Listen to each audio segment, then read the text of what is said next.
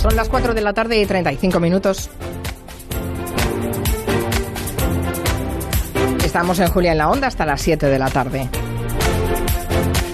Tener el privilegio de asistir a una lección magistral sin movernos de casa es una de las virtudes de la radio a la que asistimos cada lunes de la mano del catedrático de paleontología, el profesor Juan Luis Arzuaga. Señor Arzuaga, doctor Arzuaga, ¿qué tal? ¿Cómo está? Hola, ¿qué hay? ¿Qué tal? ¿Cómo estamos? Y ese viaje por el laberinto de la evolución que realizamos cada lunes, que siempre nos da que pensar y muchas más ganas de investigar sobre nuestros orígenes, que eso es una labor de, en fin, inagotable.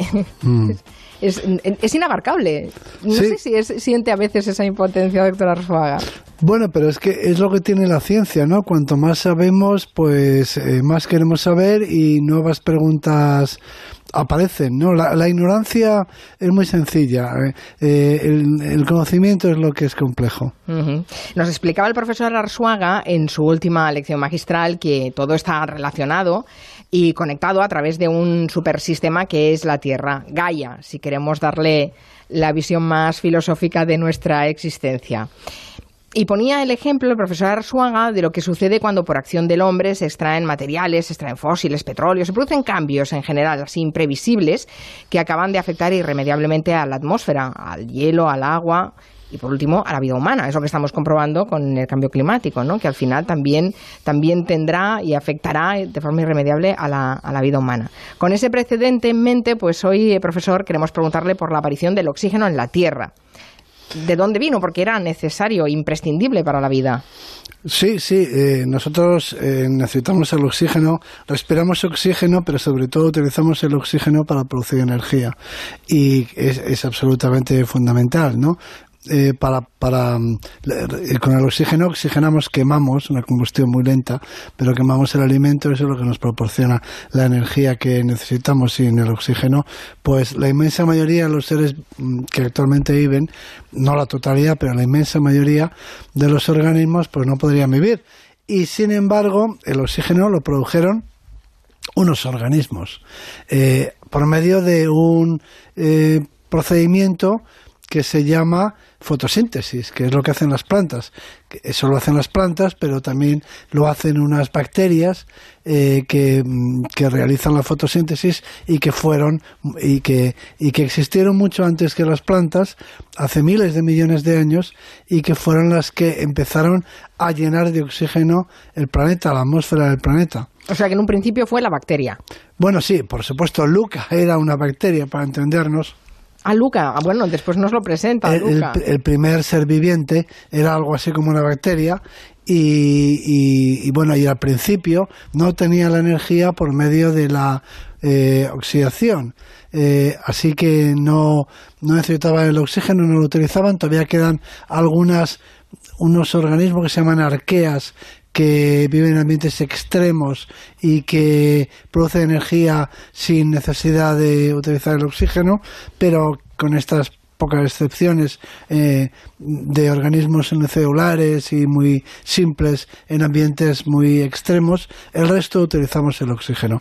Pero el oxígeno eh, lo liberaron a la atmósfera eh, unas bacterias que se llaman cianobacterias que, que, que, en realidad eh, producen el oxígeno como un eh, subproducto, es un residuo de, de su actividad, de la fotosíntesis. Es decir, que llevan a cabo y llevan todavía, como las plantas, eh, un tipo de... Mm, eh, sintetizan la materia orgánica utilizando la luz solar, eso lo que se conoce como fotosíntesis, y un tipo de fotosíntesis oxigénica porque libera oxígeno como residuo, como subproducto. Como un desecho.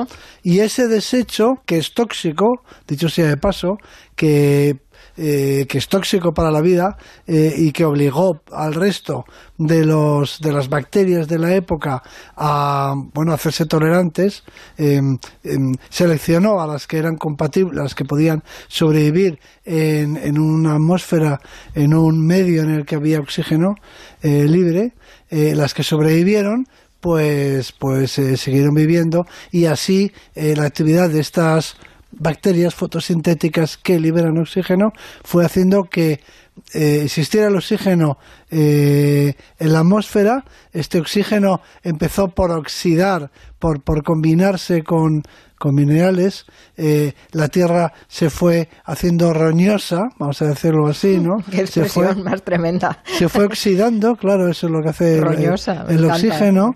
Lo que hace, sí, literalmente, ¿no? Porque se combina con el hierro, por ejemplo, el oxígeno, y eso es lo que produce la, la oxidación. La, oxidación. Pues, los minerales se oxidan. Y, y, las cosas que hacemos con, con metales, con hierro, se oxidan y bueno, y se fueron produciendo esos compuestos, al principio el oxígeno que se generaba, que se liberaba, que liberan estas bacterias fotosintéticas, estas cianobacterias, pues era eh, utilizado o, se, se, combinaba y no se liberaba, no quedaba libre para, para formar parte de la atmósfera. Eh, no, no, no, se, no, se, no se formaba un gas de oxígeno, pero eh, pues con el tiempo, cuando ya toda la Tierra se había oxidado, cuando toda la Tierra estaba roñosa, podríamos decir, entonces ya cuando no quedaban minerales que, que pueden ser oxidados, pues entonces el, oxígeno empezó a, a formar parte de la atmósfera. Entiendo que Luca era una bacteria unicelular, ¿no? Sí, las bacterias son por definición unicelulares y además son, son el tipo o la forma más simple de vida que existe. pero que después se va haciendo cada vez más complejo. Después aparecen las células. Eh, las de nuestro cuerpo, por ejemplo. las, células que no son bacterias son células que llamamos complejas porque, entre otras cosas, por ejemplo, tienen cromosomas que las bacterias no tienen eh, y tienen y tienen el, el, el, material genético está separado del resto de la célula por una membrana nuclear, lo que hemos estudiado otros en el colegio. ¿no? Sí, sí, que además dibujábamos la célula por dentro. El Exactamente. Eh, hay un núcleo, tiene un núcleo, no está el, el material genético eh, libre en, en, en el interior celular, sino que está separado del citoplasma, que recordarán los oyentes, eh, por una es lo que dibujábamos de amarillo. Lo que parecía un huevo frito, ¿no? Exacto. Ese huevo frito, pues eh, lo que es la, lo que, eh, lo que se parece a la yema sería el núcleo, dentro y, lo blanco, la clara, sería el citoplasma. bueno, pues esa membrana nuclear es una, una gran diferencia. Y luego además las células de nuestro cuerpo y otras mm, y otras células que y otros organismos unicelulares eh, que, bueno, que, que, son complejos también, eh, pues que también tienen núcleo y citoplasma, además de tener una membrana nuclear y unos cromosomas dentro de la membrana nuclear, tienen una cosa que se llaman orgánulos, como por ejemplo las, mitocondrias. Entiendo que ese es el primer umbral de la evolución después del origen de la vida, ¿no? Pasar. Esto eh, podría no haber ocurrido. Podría no haber ocurrido. Esto podría no haber ocurrido. entonces no estaríamos aquí hablando usted y yo. No estaríamos hablando, no habría organismos complejos. Eh, los, los organismos multicelulares, los que tienen eh, células, eh, los que están formados por muchas células, por muchas células que están a su vez especializadas. No es suficiente que aunque estén compuestos de muchas células, sino que tiene que haber diferenciación celular en tejidos, en órganos, en sistemas y demás. Bueno, pues los, los reinos que están formados por organismos multicelulares, que tienen división celular, que tienen células especializadas, son tres, que son los animales, metazoos, como se llaman, eh, los vegetales, las plantas y los hongos. Bien, entonces, eh, la aparición de estos organismos multicelulares fue todo un acontecimiento, eh, un acontecimiento bastante tardío, si la vida empezó hace, pongamos, 3.800 millones de años, pues tuvieron que pasar quizá casi 2.000 millones de años o dos mil millones de años para que aparecieran, para que apareciera la primera célula, todavía no un organismo formado por células, sino una célula, simplemente, pero que una célula con su núcleo celular, con su membrana celular y con sus orgánulos, a los que vamos a tener que dedicar un poco de atención. Lo que decía es que como tardó dos mil millones de años en, en, producirse esto, es decir, en que algunas eh, organismos eh, cruzaran ese umbral, no todos, porque sigue habiendo bacterias en la actualidad, decir que no todos, no todos los seres vivos han cruzado, han atravesado esa puerta, sino unos pocos, y eso ocurrió hace dos mil millones de, eh, perdón, eso ocurrió dos mil millones de años después de que surgiera la vida, hace aproximadamente también otros dos mil millones de años. Eso es mucho tiempo como para suponer que era algo que inevitablemente tenía que suceder. Y además, por el modo en el que sucedió, eh, podríamos decir que no era para nada inevitable y que casi fue una, una afortunada casualidad. ¿Y cómo sucedió? Pues la forma es increíble y, no se ha descubierto hasta muy recientemente. Y lo descubrió Lynn Margulis, que, es, que era una bióloga de la que hablamos en, en, en la clase anterior, una bióloga que, bueno, pues que estaba cerca y que colaboraba con eh, James Lovelock, que es el padre de la hipótesis. De la teoría Gaia, ¿no? Teoría Gaia, sí. Liv Margulis eh, supuso, se le ocurrió la, el mecanismo o la hipótesis que se llama técnicamente de, de la endosimbiosis. ¿Qué quiere decir? Por decirlo en pocas palabras, que una célula se comió una bacteria y esa bacteria se incorporó a su citoplasma. Es decir, que se comieron una célula, se comió una bacteria, pero no la digirió. Es decir, se la comió, pero no hubo digestión, permaneció. Le sentó, fatal, o sea, se la comió, pero no la pudo digerir. Le sentó muy bien, porque, eh, porque eh, todas las células de nuestro cuerpo, aparte de tener, y seguimos un poco recordando lo que aprendimos en el colegio acerca de la célula, de citología, las células eh, de nuestro cuerpo, aparte de tener sus cromosomas dentro de un núcleo separado del citoplasma por una membrana nuclear, en el citoplasma tienen unos orgánulos que se llaman mitocondrias. Estas mitocondrias tienen eh, material genético lo cual es muy interesante. Tienen ADN estas mitocondrias, lo cual eso en sí mismo es sorprendente y da que pensar. Y la explicación es que eran antiguas bacterias de vida libre que fueron eh, comidas, absorbidas por, por una célula, pero no fueron digeridas. De forma que serían como bacterias que se han incorporado al citoplasma de la célula. Y bacterias y por eso conservan su propio ADN. Las tenemos en grandes cantidades, cada célula nuestra tiene muchas mitocondrias y las mitocondrias son esenciales porque son como nuestras baterías, nuestras pilas, se puede decir. Son la central que produce la energía es la central térmica. De manera que las mitocondrias son esenciales para que las células de nuestro cuerpo eh, puedan vivir y realizar sus funciones. Hombre, a ver, ahora tal y como lo dice, entiendo por qué antes ha comentado que eh, podría no haber pasado así y podría no haberse desarrollado la vida así, porque parece que es un poco accidental. Porque no, fue gradual, sobre todo eso. No es que las, las bacterias se fueran convirtiendo en las células que llamamos complejas poco a poco y que ese proceso, digamos, de cambio gradual, muy gradual y lento, em, costara o, o, llevara dos mil millones de años. No es que fuera un cambio muy lento, es que fue un cambio súbito. Es decir, durante dos mil millones de años no pasó nada, solo había bacterias y de pronto eh, algunas bacterias eh, absorbieron pero no digirieron eh, a otras bacterias que se convirtieron en sus mitocondrias en el caso de las células animales y en el caso de las plantas, además también de lo que se llaman cloroplastos, que son las que realizan la fotosíntesis de las plantas. Si lo he entendido bien, eh, doctor Arzuaga, mm, eh, la aportación de, la, de esta bióloga norteamericana, Lynn Margulis, es que es... La teoría. La, teoría, pero no, el, pero no el por qué. Bueno, el por qué sería por asimilación, es decir, lo que se llama la endosimbiosis. La, la, la pregunta parte de la observación de que en las células de nuestro cuerpo tenemos el material nuclear en forma de cromosomas, lo tenemos en el interior de nuestro núcleo, separado del citoplasma por la membrana nuclear. Pero en el citoplasma tenemos unos orgánulos eh, que eh, son muy importantes porque producen la energía de la célula, que tienen su propio ADN.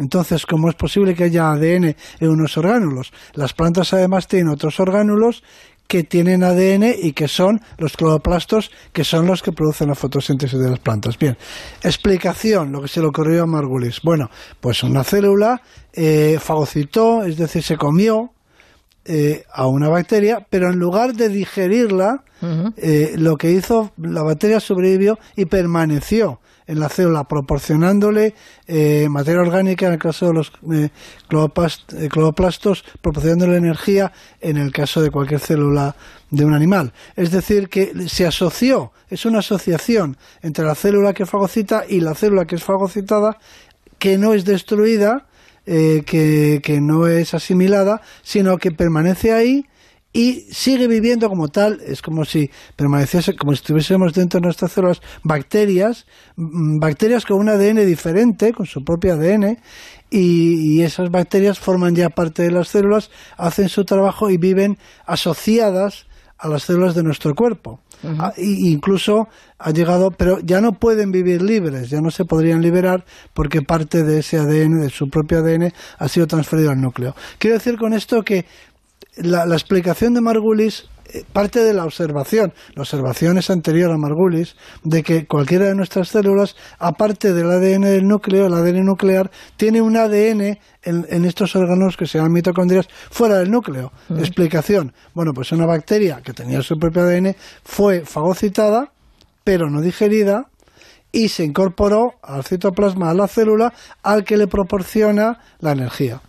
Creo que a nuestros oyentes les interesará mucho saber que esa evolución que nos está contando el profesor Arsuaga se paga un precio muy alto por ella, porque aparece la muerte, que no existía antes, y también aparece el sexo. Aparece el sexo. Que, eso nos gusta más. Sí, el sexo es una buena noticia, la muerte es una mala noticia. Los organismos unicelulares eh, no se mueren nunca bueno, se pueden morir si, si bueno, pues si son eh, fagocitados o, o si eh, hace mucho frío, mucho calor, se cambian condiciones ambientales, pero potencialmente son inmortales. De hecho, incluso eh, se reproducen por división, se, se, clonan, para entendernos, y, producen un clon. O sea que em, así es como se multiplican las bacterias, clonándose y, y, por lo tanto no no, no, no, no, no tienen una vida limitada, no tienen un, un periodo de vida al cabo del cual mueren. Mientras que los organismos pluricelulares, como por ejemplo los animales, vamos a ocuparnos de los animales ahora, nosotros los animales em, vivimos un tiempo nos reproducimos, pero no por división, es decir, que no nos dividimos en dos, no nos clonamos, sino que producimos a través del sexo, producimos hijos y al cabo de un tiempo, nosotros, el padre, la madre, mueren y dejan un cadáver. Es decir, a partir de la cuando aparecen los organismos pluricelulares, eh, los animales, en el momento en el que aparecen los animales y las plantas, pero vamos a ocuparnos de los animales, aparece el sexo y al mismo tiempo aparece la muerte, aparecen los cadáveres. Empezamos a, dejar cadáveres. Hombre, visto así, francamente, una vida eterna que te vayas clonando, me parece un poco aburrido. Es muy aburrido, pero eh, es la única, sería una forma, una forma de inmortalidad. Eh, lo, lo, interesante, este es un descubrimiento que hizo un, también un biólogo eh, del siglo XIX, el descubrimiento de que en un animal, como nosotros, hay dos tipos de células. Las células que se llaman del cuerpo, las células somáticas, las que forman el cuerpo, y luego unas células que son las células sexuales. Eh, lo que se llama la línea germinal, la línea de la reproducción, que produce los óvulos y espermatozoides. Bueno, eh, las células del, del cuerpo tienen una vida limitada. Y, sin embargo, a través de la, la reproducción eh, se continúa la vida y, nuestros descendientes eh, transmiten y heredan nuestras características. Es decir, la línea... Sí, pero como no nos clonamos, sino que hacemos algo un poco más sofisticado, pues también nos vamos desarrollando diferente, El cuerpo sobra. O sea, de las dos líneas celulares, las líneas de los músculos, la línea, las células del cerebro, eh, cualquier órgano del cuerpo, eso tiene, eso está al servicio de la reproducción de alguna manera. Eso tiene una vida limitada. Mientras que la otra línea, la línea que produce las células sexuales, esa, esa línea es la que se continúa a través de nuestros descendientes. O sea que, de alguna forma, se ha llegado a decir que la gallina es Mm, por utilizar una metáfora, la gallina sería la forma que tiene un huevo, se ha dicho, de producir otro huevo. Es decir, la gallina muere y, lo que queda es el siguiente huevo, el huevo que pone la gallina. La, la gallina, el huevo tiene un pollo, el pollo se desarrolla y, cuando se desea se convierte en una gallina que pone un huevo. O sea, siempre, siempre vamos al huevo al final, ¿no? Claro, entonces el huevo, es el resultado. O sea, primero fue el huevo y después la gallina. Bueno, es tanto como eso, no, fueron a la vez porque no, no hay gallinas sin huevo, pero eh, sí que vemos que hay una. las gallinas. Las gallinas tienen una vida mm, y finalmente desaparecen. Estoy llegando a la conclusión de que si nuestra vida sexual es, eh, es, eh, tan interesante, mucho más que las de las células, la de los seres humanos, es porque pagamos el precio de morirnos por Exactamente, pero es que esto ha dado lugar a algo que en su momento quizá podamos tratar y es lo que se conoce como la teoría del gen egoísta, porque en el siglo XIX no se hablaba de genes, todavía no se conocían los genes, eh, pero luego en, en, nuestro siglo XX, pues lo, cuando se habla de, del huevo estamos pensando en los genes y de línea germinal estamos pensando en nuestros genes y se podría decir que, y se ha dicho, que eh, los cuerpos es el vehículo de los genes eh, que los genes utilizan, del que se sirven para ser eternos. Es decir, los genes se copian a sí mismos y los genes eh, se perpetúan, los genes eh, se transmiten, viajan de una generación a otra, están siempre ahí. Eh, mientras que los, los cuerpos son, son, caducos, son precederos, ¿no? O sea, somos un, mero transporte, qué horror, pensándonos que somos el centro del universo y somos un, transporte. Bueno, de nosotros solamente quedan los genes. De, de, cualquiera, de cualquier ser vivo que iba en un momento determinado de la historia, lo único que va a permanecer son los genes. Bueno, si se reproducen. Sí, se reproducen, exactamente, sí. Es que de los que no se... Eh, aquellos antepasados, no aquellos, aquellos eh, seres vivientes de que no se reprodujeron no tienen descendientes actuales. Todos nosotros venimos, todos los seres vivientes de la biosfera vienen de una línea de antepasados que tuvieron hijos, que tuvieron descendientes. Las líneas eh, que no tuvieron descendientes son líneas que no que, que desaparecieron, ¿no? Entonces eh, nuestros genes, nosotros tenemos genes que, que, se encuentran también en las bacterias y que se encuentran en muchos animales, incluso en, en, plantas. Es decir, que podríamos decir de alguna forma que de los primeros seres vivos han llegado hasta nosotros algunos de sus genes. Por supuesto, ninguno de los individuos, porque de nuestros antepasados mamíferos o primates o homínidos, lo que nos ha llegado son algunos de sus genes, pero ellos ya no viven. Los antepasados están todos muertos, pero sus genes están vivos, ¿no? Entonces, eso eh, eso, eso mm, representa o puede llevar, puede llevar a un cambio de, punto de vista. ¿no? En lugar de ver la evolución desde la perspectiva del individuo, que a fin de cuentas es perecedero, ver la evolución desde la perspectiva de los genes, que es lo que tiene continuidad interesante. Y, en ese sentido, los, los seres, eh, el organismo, el individuo es un vehículo simplemente transporta los genes. Tan importantes que nos parecemos a veces, ¿no? que nos sentimos a veces. Y no, y lo somos, sí, lo somos. Somos muy importantes. He apuntado, profesor Arzuaga, lo del gen egoísta, y me parece como concepto muy interesante, muy... Lo trataremos para, para investigar. Y tenía usted razón al principio de nuestra masterclass diciendo que, que la curiosidad es, es, es, es, el vehículo de, del aprendizaje, ¿no? Porque iríamos, seguiríamos tirando del hilo, tirando del hilo. Pero se nos ha acabado la clase por hoy. Suerte que hay otros lunes. Gracias, profesor Oswaga. Adiós. Un placer, adiós.